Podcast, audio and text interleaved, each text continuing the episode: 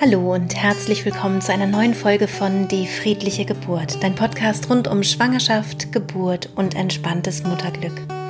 Mein Name ist Christine Graf, ich bin selbst Mama von drei Kindern und ich bereite Frauen und Paare positiv auf ihre Geburten vor. Heute habe ich wieder eine ganz wunderbare Interviewpartnerin zu Gast. Es ist dieses Mal Andrea Lang aus der Schweiz. Sie ist Dula und sie ist extra nach Berlin gereist, um hier mit mir über ähm, das Dula-Sein zu sprechen. Was ist eigentlich eine Dula? Was sind ihre Aufgaben und warum ist es vielleicht auch für dich in der Schwangerschaft eine ganz interessante Sache, sich mal mit dem Thema Dula und Dula-Wesen auseinanderzusetzen? Vielleicht ist es ja auch was für dich und deine Geburt. Ich wünsche dir nun ganz, ganz viel Freude bei dieser Folge. Ähm, ich fand es sehr, sehr schön, Andrea bei mir zu Gast zu haben. Und wenn du diese Podcast-Folge vielleicht gerade hörst und nicht siehst, es gibt dazu auch wieder ein YouTube-Video und in diesem Video kannst du uns beide, Andrea und mich, dann eben auch sehen, während wir sprechen. Ich wünsche dir nun ganz, ganz viel Freude bei diesem Interview. Hallo liebe Andrea, herzlich willkommen in Berlin und bei mir. Ich bin ganz froh, dass du hier in meinem Podcast ähm, über das Thema Dula sprechen möchtest. Danke für die Einladung. Ja. Freue mich. Ja, sehr gerne. Du selbst kommst ja aus der Schweiz, mhm. aus St. Gallen. Genau. Und du arbeitest dort unter anderem als Dula. Magst du uns mal ein bisschen von deiner Arbeit erzählen? Hm. Ja, also ich bin mir nicht sicher, ob alle Menschen wissen, was eine Dula ist. Ich werde oft gefragt, was ist denn eine Dula? Was macht eine Dula? Vielleicht ähm, zum Begriff erstmal. Dula ähm, kommt aus dem Altgriechischen und heißt frei übersetzt Dienerin der Frau. Mhm.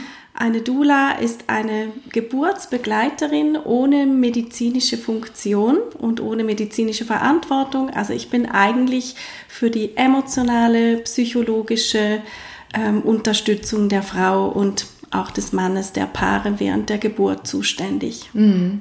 Wie kann man sich denn so, ein, so eine Arbeit ein bisschen genauer vorstellen? Also mhm.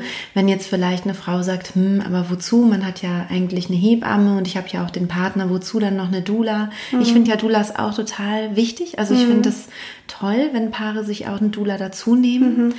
Ähm, aber sag du doch mal. Ja, also abgesehen davon, dass es wirklich ähm, weltweite sehr fundierte Studien dazu gibt, ähm, dass eine Geburt, die durch eine Dula begleitet wurde, einfach anders verläuft. Also wir haben äh, festgestellt, dass wir weniger medizinische Interventionen benötigen, also dass sich beispielsweise die PDA-Rate senkt, dass weniger Kaiserschnitte gemacht werden müssen. Das sind alles Fakten, die man eigentlich belegen kann. Aber das Schöne ist, diese kontinuierliche Begleitung ähm, ja. zu bekommen, eben als Frau oder als Paar ohne Schichtwechsel. Mhm. Ich sage jetzt mal, wenn eine Frau in einem Geburtshaus ihr Kind zur Welt bringt, dann hat sie in der Regel schon eine 1 zu 1 Betreuung oder auch bei euch in Deutschland gibt es ja auch noch Beleghebammensystem mhm. ähm, vermehrt, wie bei uns in der Schweiz. Ähm, aber zum Beispiel in einem Krankenhaus, ähm, da wissen wir alle, da haben die Hebammen einfach nicht immer Zeit, kontinuierlich während ähm, der Geburt anwesend zu sein, weil sie vielleicht noch andere Geburten daneben betreuen müssen. Und dann sind die Paare halt oft auch allein. Und das wird von den Frauen nicht immer als sehr positiv empfunden. Ja. Und die Dula ist dann halt die ganze Zeit da. Also das heißt nicht, dass sie die ganze Zeit reden muss oder sowas. Das, darum geht's nicht. Aber einfach diese Anwesenheit. Mhm. Und natürlich auch die, die Unterstützung körperlich. Also es gibt Frauen, die mögen sehr gerne äh, während der Geburt massiert werden oder während der Wehen diese Stütze zu haben im Kreuz, alle diese Geschichten. Und Männer bringen sich zum Teil sehr gut ein, aber manche möchten halt lieber auch ein bisschen im Hintergrund bleiben und sind dann froh, wenn das eine andere Person übernimmt, diesen Teil. Ja, da sprichst du was an, was ich total wichtig finde. Ich habe nämlich so das Gefühl, gerade ähm, in der Geburtsbegleitung ist es eigentlich normal oder es wird so gesellschaftlich auch erwartet, ähm, dass der Partner auch bei der Geburt mit dabei mhm. sein muss, mhm. eigentlich fast mhm. schon. Mhm. Und ähm, ich finde ja die Möglichkeit total gut, dass der, dass der Papa, der werdende Papa auch dabei sein mhm. kann bei der mhm. Geburt. Ich finde finde das super, aber ich finde es genauso wichtig, dass sich das Paar ganz individuell die Zeit nimmt, zu überlegen, ist es denn für uns ja. wirklich die beste Lösung? Ja. Also möchten wir das wirklich? Möchte das die Frau wirklich? Also von ihrem Gefühl, tiefsten Gefühl und möchte das der Mann traut sich der Mann das auch zu, diese ganze Verantwortung zu übernehmen. Ja. Zum Beispiel bei meiner Methode ist es ja so, dass der Mann dann eher die Kommunikation mit dem mhm. Klinikpersonal übernimmt. Mhm. Ähm, traue ich mir das als, als, als werdender Papa zu, diese Kommunikation zu übernehmen, vielleicht auch diese Verantwortung zu übernehmen? Oder habe ich da gern noch jemanden an meiner Seite, mit dem ich mich da besprechen kann, im Sinne der Frau? Mhm. Genau. Ich finde diese ganzen äh, Überlegungen so, so wichtig und auch und es ist auch wichtig, finde ich, das individuell zu entscheiden und dass es auch gesellschaftlich total akzeptiert wird, wie die ganz persönliche mhm. Entscheidung des Paares mhm. dann, dann abläuft. Wie siehst du das? Ähm, ich, ich habe jetzt gerade ein Geburtsvorbereitungsseminar für Männer lanciert, gerade letzte Woche, ganz mhm. neu, das gibt es bei uns eigentlich noch nicht weil ich eben auch ähm, ein Fan bin äh, vom Thema Mann während der Geburt. Also ich finde es sehr wichtig, dass man Männer einfach ernst nimmt in ihrer Rolle als Geburtsbegleiter, wenn sie denn mitgehen wollen. Ich glaube, es ist beides. Also es gibt sicher Frauen, die den Mann nicht unbedingt mit dabei haben möchten und sich vielleicht dann auch nicht trauen, das mhm. zu sagen. Ich möchte mhm, lieber genau. nur unter Frauen äh, gebären. Mhm. Aber es gibt leider auch wirklich viele Frauen, die automatisch einfach die Erwartung haben, haben, der Papa muss jetzt mit. Und Männer, die sich dann nicht trauen zu sagen, hm, aber mir ist nicht so ganz wohl bei dem Gedanken, vielleicht hat er Probleme mit der Krankenhausatmosphäre oder er hat Probleme damit, seine Frau so entblößt oder wie sie das manchmal dann nennen, die Männer zu sehen. Und ich finde, das muss man ernst nehmen. Und ich bin da auch für Gleichberechtigung, also quasi die Emanzipation des Mannes, dass man halt einem Mann auch das Recht zugesteht, Nein zu sagen und sich da aus diesem Prozess rauszunehmen. Ja. Aber ich persönlich habe als Dula die Erfahrung gemacht, ähm, dass man Männer ganz, ganz gut auf die Geburt vorbereiten kann, mhm. wenn man sich an gezielte Fakten hält. Also ich finde diese ganze Beckenanatomie zum Beispiel, die braucht der Mann nicht unbedingt. Ähm, der braucht andere Informationen und ähm, der muss wissen, wie die Geburtsphasen verlaufen, vor allen Dingen auch die entscheidende Übergangsphase. Das ist ja die Phase, wo die Frau dann ähm, meist ein bisschen einbricht und sagt, ich stehe jetzt auf und gehe nach Hause oder holt endlich dieses Kind raus oder diese ganzen Sprüche. Und ich stelle fest, dass das so die Phase ist, ähm, wo Männer dann sehr erschrecken und auch nicht genügend vorbereitet sind darauf. Und ah, dann okay auch diese, dieser Mitleid dann hochkommt von, oh Gott, mhm. helft meiner Frau und so. Und oft ist es einfach, sind es einfach nur die Hormone und die halt in dieser Phase sehr stark zum Tragen kommen. Und wenn man Männer einfach darauf vorbereitet und ihnen alles ganz genau erklärt, warum, weshalb, wieso, dann, also ich stelle fest, dass Männer unheimlich starke präsente Geburtsbegleiter werden können, wenn, ja. wenn sie halt wirklich ernst genommen werden ja. und darauf vorbereitet werden. Ja, die Männer, die spielen ja auch in meinen Kursen eine große mhm. Rolle, wenn sie genau. möchten. Mhm. Also sie bekommen ja wirklich auch eine gute, ein gutes Handwerkszeug, wie sie Frauen mhm. ähm, begleiten können. Ähm, und dennoch habe ich auch da Geburtsberichte bekommen, die ich, die ich total schön fand, wo, wo nämlich das Paar sich dann doch trotzdem noch für eine Dula entschieden hat ja. und der Mann die Freiheit hatte, dabei zu sein oder nicht und sich in der Freiheit dann wieder auch einbringen konnte. Genau. Genau, weil es nicht dieser, dieser Druck war, so ich, ähm, ich bin jetzt hier der Einzige und wenn die, wenn die Hebamme rausgeht, dann bin ich hier allein, mhm. ähm, sondern da war immer noch jemand und damit hat er sich sicherer gefühlt und war dann auch in seiner, in seiner Präsenz als, als Vater irgendwie ähm, ja viel stabiler mhm. da. Mhm. Also dazu kann ich sagen, dass ich ja wie du auch mit Hypnose arbeite, also jetzt nicht mit einem Kurs oder ähm, sondern mit äh, persönlicher individueller Geburtshypnose. Mhm. Das heißt, ich sehe wie beides. Also wenn ich oft Frauen, also oft bereite ich ja Frauen auch auf die Geburt vor. Also ich gehe nicht nur als Dula mit, sondern die kommen schon in der Schwangerschaft zu mir, die erlernen Atemtechnik und buchen äh, eine, eine Geburtshypnose. Und das spielt wie überhaupt keine Rolle. Also das, das schließt sich gegenseitig nicht aus. Ne? Mhm. Und das, was du beschreibst, dass der Mann eben, du bezeichnest das als äußeren Raum, das verwende genau. ich auch ganz gern, ähm, dass der Mann diesen äußeren Raum wahrt. Also das kann er genauso machen, wenn eine Dula dabei ist. Ich stelle fest, dass Männer im Nachhinein, nach der Geburt immer kommen und sagen, Gott, war das toll. Ich möchte nie mehr eine Geburt anders erleben, weil ja. sich eben, egal ob mit oder ohne Hypnose, aber einfach durch diese Anwesenheit der Dula sehr entlastet fühlen. Ja die können auch mal ohne schlechtes Gewissen rausgehen. Genau. Und dann passiert das, was du jetzt so schön beschrieben hast. Die kommen dann gestärkt und frisch wieder in den, ins Gebärzimmer rein und es geht dann irgendwie gleich wieder ein Stück besser, weil, weil mhm. die Energie von denen dann auch eine ganz andere ist. Ja. Und das ist sehr schön zu beobachten. Was mir nicht so gefällt, ist die Tatsache, dass ich immer wieder Männer erlebe oder beziehungsweise Frauen, die zu mir kommen und sagen, ich wünsche mir sehr, dass du mich als Dula begleitest mhm. und der Mann blockt das komplett ab. Ah, weil es so in seinen, äh, weil es sowas mit seinem Stolz äh, zu tun hat oder so? Also oft ist es so, wenn ich die Chance habe, einen Mann kennenzulernen, also mhm. wenn die Frau erreichen kann, ähm, dass die dann zu mir kommen für ein unverbindliches Kennenlerngespräch, was wir Dulas ja alle anbieten, dann geht das zehn Minuten und dann habe ich die in der Tasche. Also es klingt jetzt blöd, aber es ist wirklich so, weil ich kann dann ein paar Argumente einfach vorbringen, wo die sofort merken, ach, die ist ja nicht eine Konkurrenz, die ist eine Bereicherung oder eine mhm. Entlastung. Mhm.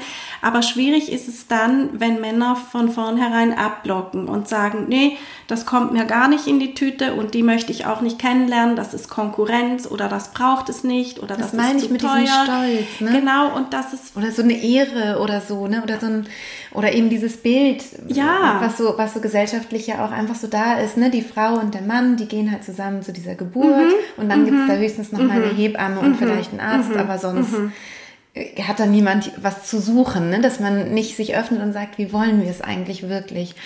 Ja, ja oder die, die fühlen sich dann irgendwie in ihrer Rolle als Geburtsbegleiter konkurrenziert. Mhm. Und das ist total schade, weil ich stelle immer wieder fest, dass eigentlich die Anwesenheit von Doulas die Rolle des Mannes aufwertet. Weil ja. wir sagen ja dann unter Umständen auch mal, du mach mal das oder jetzt könnte sie das gebrauchen. Und auch was so toll ist mit den Männern, ist diese nonverbale Kommunikation. Das können ja Männer unheimlich gut. Mhm. Und als Dula kann man so toll mit den Männern einfach nur mit Gesten oder Blicken kommunizieren und die, die fühlen sich dann wichtig und das ist super schön zu beobachten. Ja. Deswegen ja. Paare oder Männer, die das erlebt haben, die sagen, Gott, die anderen sind so blöd, wie können die sowas nicht wollen? Ja. Aber es ist klar, dass man, dass man, es ist wie mit anderen Dingen auch im Leben. Du musst gewisse Dinge erleben und dann kannst du eigentlich ähm, fühlen, wie es ist. Ja, oder auch durchdenken. Ne? Also ja. Sich, weil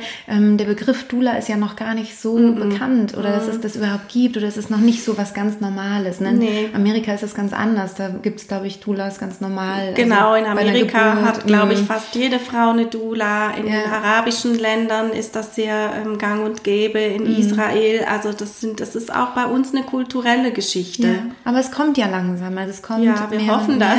Ich habe schon das Gefühl. Ja, also dass immer mehr auch, auch wissen, was das eigentlich ist ja. und, und darüber sich Gedanken machen.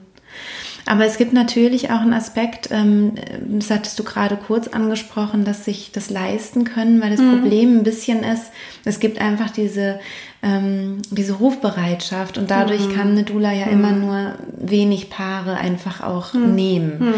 Ähm, ich weiß auch, dass da die Preise ganz, ganz stark variieren, mhm. aber kannst du so ungefähr was sagen? Also so eine Hausnummer, dass man überhaupt eine Idee ja. hat. Rufbereitschaft ist halt, diese Rufbereitschaftspauschale ist halt immer recht teuer. Auch ja, mhm. also es ist, ähm, ich muss dazu sagen, dass ich bedauere, das sagen zu müssen. Mhm. Ähm, es ist ein leider Gottes eine Liebhabertätigkeit, mhm. weil wir können, also unsere Arbeit, die wir machen, kann man eigentlich gar nicht bezahlen. Also da steht wirklich diese Rufbereitschaft ganz vorne an. Das mhm. heißt, wir sind vier Wochen rund um den Geburtstermin, zwei Wochen vor und zwei Wochen nach ET, sind wir Tag und Nacht abrufbereit. Ähm, da, alleine das kann man finanziell eigentlich gar nicht entlöhnen, weil du kannst ja. ja. in dieser Bereitschaftszeit gar nichts machen. Du kannst nicht weg, also du kannst wohl Termine dir in die Agenda schreiben, aber das ist halt immer das Risiko, dass es ausfällt und so. Dann ähm, gibt es ein bis zwei Vorgespräche während der Schwangerschaft. Also die Paare kriegen eigentlich auch noch eine, wenn sie eine tolle Dula haben, auch noch eine Art Geburtsvorbereitung auch mit, weil die können ja ganz viele Fragen stellen. Wir haben wohl keine medizinische Kompetenz, aber halt schon ein breites Wissen mhm. rund um das Thema Schwangerschaft, Geburt.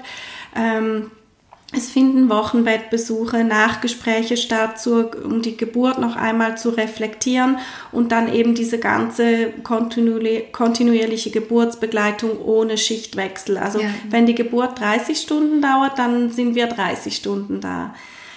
Und, und das von daher mit Kindern und so weiter. Ne? Du hast ja selber auch zwei Kinder. Genau, viele Doulas genau. haben ähm, Kinder und kleine genau. Kinder und so. Und dann halt auch das, das ich sage immer so das Beigemüse, was auch oft unterschätzt wird. Also Fahrtkosten, mhm. E-Mail, Telefon, WhatsApp, was immer.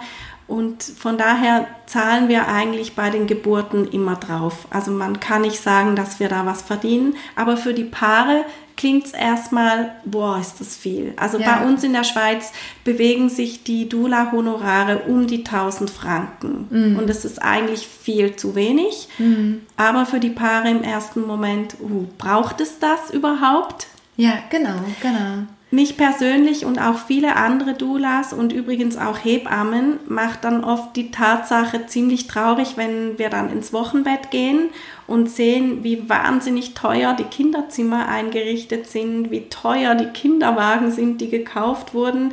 Und du da dann eine Frau hast, die irgendwie ein schlechtes Geburtserlebnis hatte, weil sie eben alleine war zum Beispiel oder nicht genügend vorbereitet war, da höre ich oft von Hebammen, hätten die mal lieber in eine Dula investiert, mhm. wie in, was weiß ich, für Luxustapeten oder egal was. Also mhm. ich glaube, es hat auch viel damit zu tun, Prioritäten zu setzen. Und es überhaupt zu wissen. Also ja. ich habe das Gefühl, mhm. Frauen, die ein zweites Mal ein Kind bekommen, ähm, sind da oft schon ganz anders. Ähm, in ihrer Vorbereitung, also dass sie ganz mhm. andere Prioritäten mhm. setzen. Ne? Also mhm. gerade, wenn ich überlege, ich habe das auch mal in einer anderen Folge, glaube ich, gesagt, dass das Erste, was ich gemacht hatte, als ich das erste Mal wusste, ich bin schwanger, äh, war, dass ich einen Kinderwagen gekauft habe. Mhm. Wo ich heute sagen würde, das ist das Letzte, was ich ja, machen würde. Das ja, das ist, so. das ist was, das ist wenn so. das Kind da ist, ist noch immer so ewig Zeit für einen Kinderwagen, mhm. weil ich gar nicht weiß, will ich vielleicht mein Kind sowieso nur tragen. Ja, ja. Also, wenn, ich habe diesen Kinderwagen kaum gebraucht, zum Einkaufen manchmal, ne? damit ich irgendwo den Einkauf reintun mhm. kann. Aber sonst eigentlich nicht. Ne? Und das, das finde ich auch interessant, also dass sich da ähm, die Prioritäten mit der Erfahrung einfach verschieben.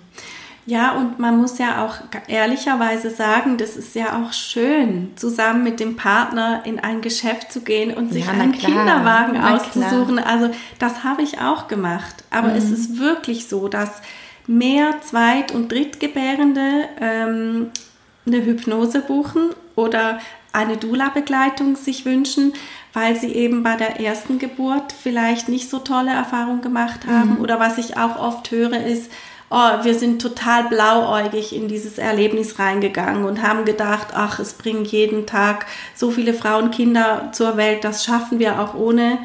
Aber es gibt halt wirklich einfach zwei, drei Sachen, die man machen kann und dann ist die Chance einfach höher, dass das Geburtserlebnis halt positiv wird. Ja, ja, und ich, ähm, wiederhole mich, das mhm. merke ich auch gerade, weil ähm, ich immer wieder dieses Beispiel mit dem Berg so gut finde. Mhm. Dass ich sage, mhm. wenn du weißt, du musst einen hohen und herausfordernden Berg besteigen, bereitest du dich vor oder machst du es genau nicht? So.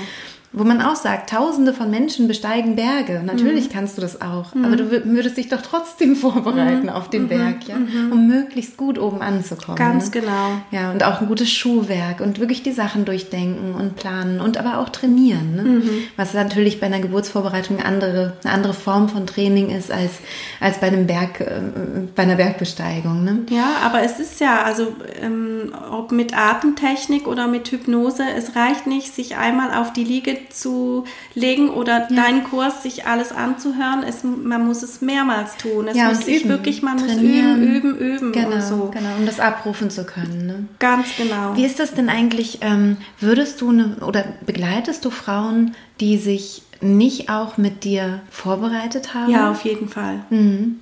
Auf jeden und Fall. Und merkst du große Unterschiede? Ja. Mhm. Also ich sage das jetzt nicht, um anzugeben, Nein. aber es ist wirklich so. Ich habe ähm, ja, weil ich schon viele Jahre mit schwangeren Frauen unterwegs bin. Äh, mit Atemtechnik habe ich schon früh angefangen. Halt, ich war Opernsängerin und habe dann selber gemerkt, wie toll man gebärt. Das weißt du auch. Mhm. Ähm, wenn man einfach so eine solide Atemtechnik hat und daraus ist ja auch überhaupt die Idee entstanden, das anderen Frauen ähm, weiterzugeben. Und dadurch, dass ich schon viele Jahre unterwegs bin, damit kenne ich auch einige Hebammen und hatte dann die Chance und immer noch immer wieder mal die Chance, auch in den Gebärsaal zu gehen und eben quasi als geschenkte Dula oder als Praktikantin auch mal Geburten mitzuerleben. Und da sehe ich viele verschiedene Frauen, die sich mit vielen verschiedenen Methoden ähm, ähm, oder Instrumenten vorbereitet haben. Und es ist jedes Mal so toll zu sehen, wenn ich dann mit einer eigenen Klientin mitgehen kann, die ich auch selber vorbereitet habe, da kann, kann ich halt wirklich auch im entscheidenden Moment ein Wort sagen oder eine Berührung und das läuft dann einfach, das funktioniert. Ist dann wieder abrufbar. Absolut. Genau, weil man Absolut. da auch dann die gleiche Sprache spricht. Ne? Genau. Ja. Aber was auch ganz, ganz schön positiv auffällt, immer bei den Praktikas, die, die Paare, die bekomme ich ja dann sozusagen vorgesetzt. Also mhm. da kommt dann die Hebamme rein und sagt, heute haben wir eine Dula da, ist es okay? Ja, was ist denn das? Oder ja, habe ich schon mal gehört, ist okay. Die waren im Nachhinein alle total begeistert und mhm. haben alle gesagt, sie hätten sich nicht vorstellen können, wie toll das ist, selbst wenn ich da fremd ja bin im ersten Moment. Mhm. Ähm, und das ist eine Bestätigung ähm, für mich und auch für meine Kollegin, einfach dran zu bleiben. Ja. Und ja, schön. Ja, genau. Ähm, wie viele Doulas gibt es denn so? Also ähm, gibt es überhaupt genügend Doulas für, für die vielen Frauen, die eine Doula mm. brauchen? Oder ist mm. es im Moment noch so, weil das gar nicht so bekannt mm. ist? Wie sieht es in der Schweiz aus? Weißt du auch, wie es in Deutschland aussieht? Äh, nee, in Deutschland kenne ich mich leider nicht aus. Aber in der Schweiz ist es so, dass wir ich sag mal so, ganz, ganz, ganz viele Doulas haben, die eigentlich ähm, nichts zu tun haben. Mhm. Manche würden sich mehr Geburten wünschen, mhm. Andere können nicht mehr, weil bei uns ist ja auch nicht bei allen Dula-Ausbildungen, aber bei den meisten ist ja auch die Auflage, dass du selber Kinder geboren hast, um Dula werden zu können. Ähm, wir haben auch neu eine Ausbildung, wo das nicht Pflicht ist. Ähm, aber von daher sind viele Doulas halt wirklich auch mit kleineren bis mittelgrößeren und auch größeren Kindern ja. zu Hause beschäftigt und können das auch je nach beruflicher Situation ähm, dann auch gar nicht vereinbaren, so viele Geburten zu ja. begleiten und machen dann vielleicht zwei bis drei Geburten pro Jahr oder mhm. sowas. Und es gibt aber auch vereinzelte Doulas, die wirklich regelmäßig Geburten haben. Und auch bei mir ist es so, also ich habe momentan monatlich mindestens eine Geburt und ich möchte das auch, äh, möchte, dass das mehr wird, auch wenn meine Kinder größer werden und ja, so. Ich ja. finde das schön. Ja, ja, ich kann das total nachvollziehen. Also ich habe auch so was, dass ich denke, ach, das wäre noch was, was mich auch äh, begeistern könnte, tatsächlich in der mhm. Geburtsbegleitung ganz mhm. aktiv äh, zu arbeiten. Das ist äh, bei mir zeitlich leider gerade im mhm. Moment gar nicht drin. Also weder mit den Kindern noch mit meiner Arbeit äh, mit der friedlichen Geburt. Es geht einfach gerade nee, gar nicht. Das ist wahrscheinlich nicht kompatibel. Wahrscheinlich geht's, wahrscheinlich, vielleicht geht's auch nie, aber ich habe auch manchmal noch so die Idee, ach, wenn die vielleicht größer sind, vielleicht mache ich das dann mal, ne? wo dann die Kinder sich nicht, sich nicht erschrecken, wenn man nachts weg ist oder genau. so. Ne? Das, Genau, aber das ja manchmal dann eben auch äh, schwierig sein kann, ja, weil es eben gerade nachts losgeht oder so. Ne? Da müssen die schon ein bisschen selbstständiger sein. Ja, also ich bei mir ist mhm. wirklich auch so und auch bei meinen Kolleginnen, ich habe ganz viele Leute in meinem Umfeld, die quasi mit mir auf Bereitschaft sind. Ne? Ah, ja. Allen mhm. voran mein Mann, der mhm. muss eigentlich immer Standby sein, sozusagen. Ja. Das geht bei uns, weil er selbstständig ist und ja, das ist das ja ist auch nicht selbstverständlich. Mhm. Aber ich habe dann auch Eltern oder Nachbarinnen, die wissen, okay, jetzt da kann ich eine WhatsApp schreiben, ich muss in den Gebärsaal und dann kann das Kind mal zum Mittagessen spontan dahin. Aber das mhm. klingt jetzt so einfach, aber das ist nicht einfach, das alles zu organisieren. Ja, also, ja. weil du kannst dann nicht der Frau sagen, nö, ich kann jetzt nicht. Ja. Man unterschreibt ja auch einen Vertrag und verpflichtet sich, mhm. sofern man nicht eine Magen-Darm-Grippe bekommt, dann wirklich auch bei der Geburt eben da zu sein. Genau, genau. Wenn ähm, jetzt jemand zuhört und sagt, ach Mensch, das ist interessant, ich möchte mich noch weiter belesen, ähm, gibt es da vielleicht Bücher, die du empfehlen kannst zu dem Thema oder vielleicht eine Dokumentation oder eine Homepage und wo findet man überhaupt Doulas, außer dass man einfach googelt, ne, seine Stadt und Dula und mhm, gucken, wer kommt. Genau. Ja, und das, das mit der Stadt ist auch relativ. Also ich mhm. habe Kolleginnen, die begleiten sozusagen nur in ihrem Ort oder im Umkreis von wenigen Kilometern. Aber bei uns in der Schweiz, die Doulas, die so mh, mm, erfolgreich unterwegs sind im Sinne von, also ich meine das nicht wertend erfolgreich, ist ja nicht unbedingt an der Menge von Geburten gemessen, aber die öfter begleiten, also mehrere Geburten mhm. pro Monat, die haben auch meist einen größeren Radius. Mhm. Also ich fahre auch super gerne nach Zürich, um eine Geburt zu begleiten und mache das auch öfter. Frauen sind dort auch ein bisschen offener als bei mir in der Ostschweiz. Ähm, das heißt, das mit dem Ort ist relativ, aber man kann natürlich, man kann auf dula.ch das eingeben und das hat auch Österreich, das hat äh, Deutschland natürlich. Es gibt in jedem Land eigentlich diese Dula-Seiten, wo man gucken kann, mhm. ähm, was für Dulas gibt es ähm, und wo, wo sind die, welche suche ich mir raus. Facebook, die haben auch alle Facebook-Seiten. Mhm. Und natürlich, also eines meiner absoluten Lieblingsbücher, äh, Dula-Wissen, ist natürlich von Melanie Schöne, also mhm. von der Vorsteherin sozusagen von, von den deutschen, der deutschen Dulas. Das okay. finde ich ein sehr überschaubares, kompaktes, tolles Buch, mhm. ähm, was es eigentlich sehr auf den Punkt bringt. Super, das ja. schreibe ich dann auch noch in die Show Notes. Ja. Mhm. Genau. Und ähm, wenn man jetzt ähm, sich überlegt, ich möchte das vielleicht selber werden. Also ich möchte vielleicht selber ähm, eine Dula-Ausbildung machen. Was würdest du empfehlen? Ja, dann würde ich auch empfehlen, danach zu googeln. Mhm. Ähm, in Deutschland ist es eben auch Melanie Schöne, die die Ausbildung anbietet.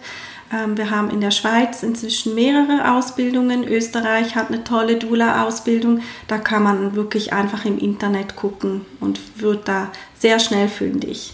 Aber da gibt es wahrscheinlich auch so Qualitätsunterschiede, oder? Mm, jein. Also ich, ich denke, in Österreich und Deutschland ist es hauptsächlich, gibt es so eine Hauptausbildung ähm, und dann gibt es in der Schweiz, gab es auch eine Hauptausbildung, jetzt gibt es aber wie gesagt auch andere und die sich dann auch von der Richtung her so ein bisschen abspalten. Also wie gesagt, die neue, die wir noch haben, das ist also das eine ist Dula CH, das ist das äh, Standardmodell quasi und dann haben wir noch Malealin zum Beispiel, das ist die Institution, die auch Frauen ähm, zulässt, die keine eigenen Kinder haben. Darauf muss man ja vielleicht auch ähm, achten. Mhm.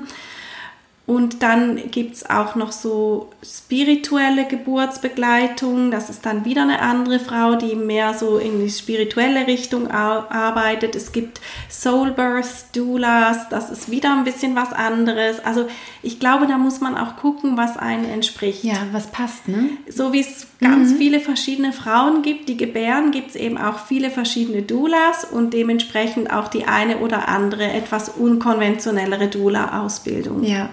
Super.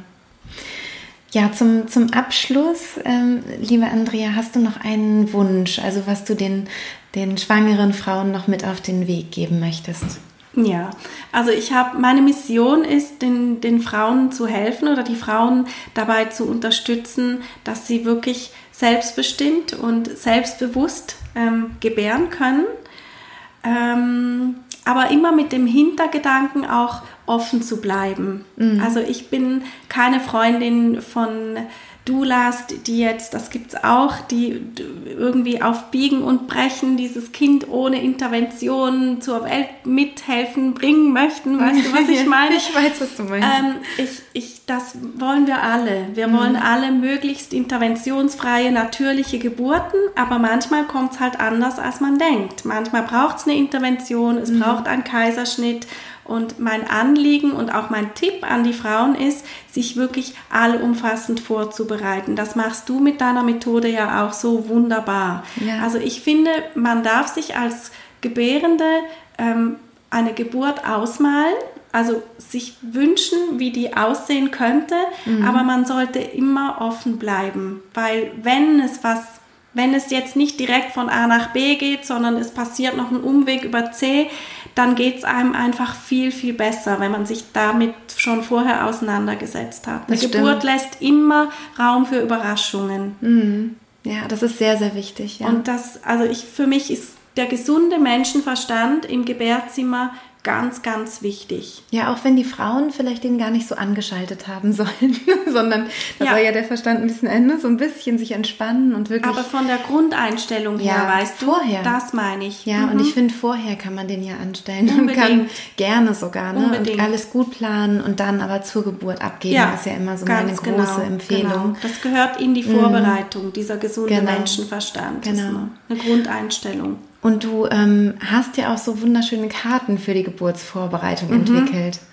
Ähm, erzähl doch mal. Also das sind, das sind Karten, ähm, die einfach, einfach schön anzusehen mhm. sind und ähm, wie bist du darauf gekommen und, und was, was steht da so drin, drauf, auf den Karten? Ja, ich bin so ein Fan von diesen Kartensets. Es gibt ja ganz viele verschiedene Kartensets auf dem Markt. Ähm, Tarotkarten und Mandala-Karten und Tier, Krafttierkarten und was weiß ich alles, Yoga. Und ich hatte irgendwie das Gefühl, es gibt nichts oder es gab noch nichts ähm, im, im Bereich Schwangerschaft, Geburt. Und ich wollte einfach diese Marktlücke füllen und der Hintergedanke war auch mein, mein, mein breit gefächerter Hintergrund, also mit der Atmung, mit der Hypnose, mit dem Yoga. Ich gebe auch Schwangerschafts-Yoga. Ähm, das alles, ich habe dann gemerkt, ich kann das alles da mit einfließen lassen mhm. und habe eben diese 40 Begleitkarten für mhm. Schwangerschaft und Geburt nennen sich die, kreiert in fünf verschiedenen Kategorien.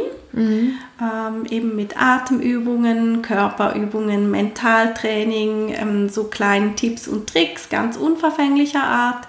Ja, und es ist ganz schön. Ja, schön geworden. Schön. Ich habe selber Freude daran. Ja. Und du verschickst es auch immer ganz schön. Ich habe ja. mir letztens irgendwie auch was schicken lassen, um es zu verschenken. Und es ist mhm. wirklich auch schön, auch als Geschenk. Ja, das ist ein schönes toll. Geschenk, das stimmt. Und wenn man jetzt ganz neugierig geworden ist und sagt, wo gibt es denn diese Karten und wo mhm. findet man dich überhaupt? Ja. Und äh, magst du mal sagen, wie man mit dir in Kontakt treten kann? Ja, also ich habe eine Webseite, mhm. die nennt sich geborgen-gebären.ch mhm. und dort steht alles drauf, was ja. man über mich und meine Angebote wissen möchte.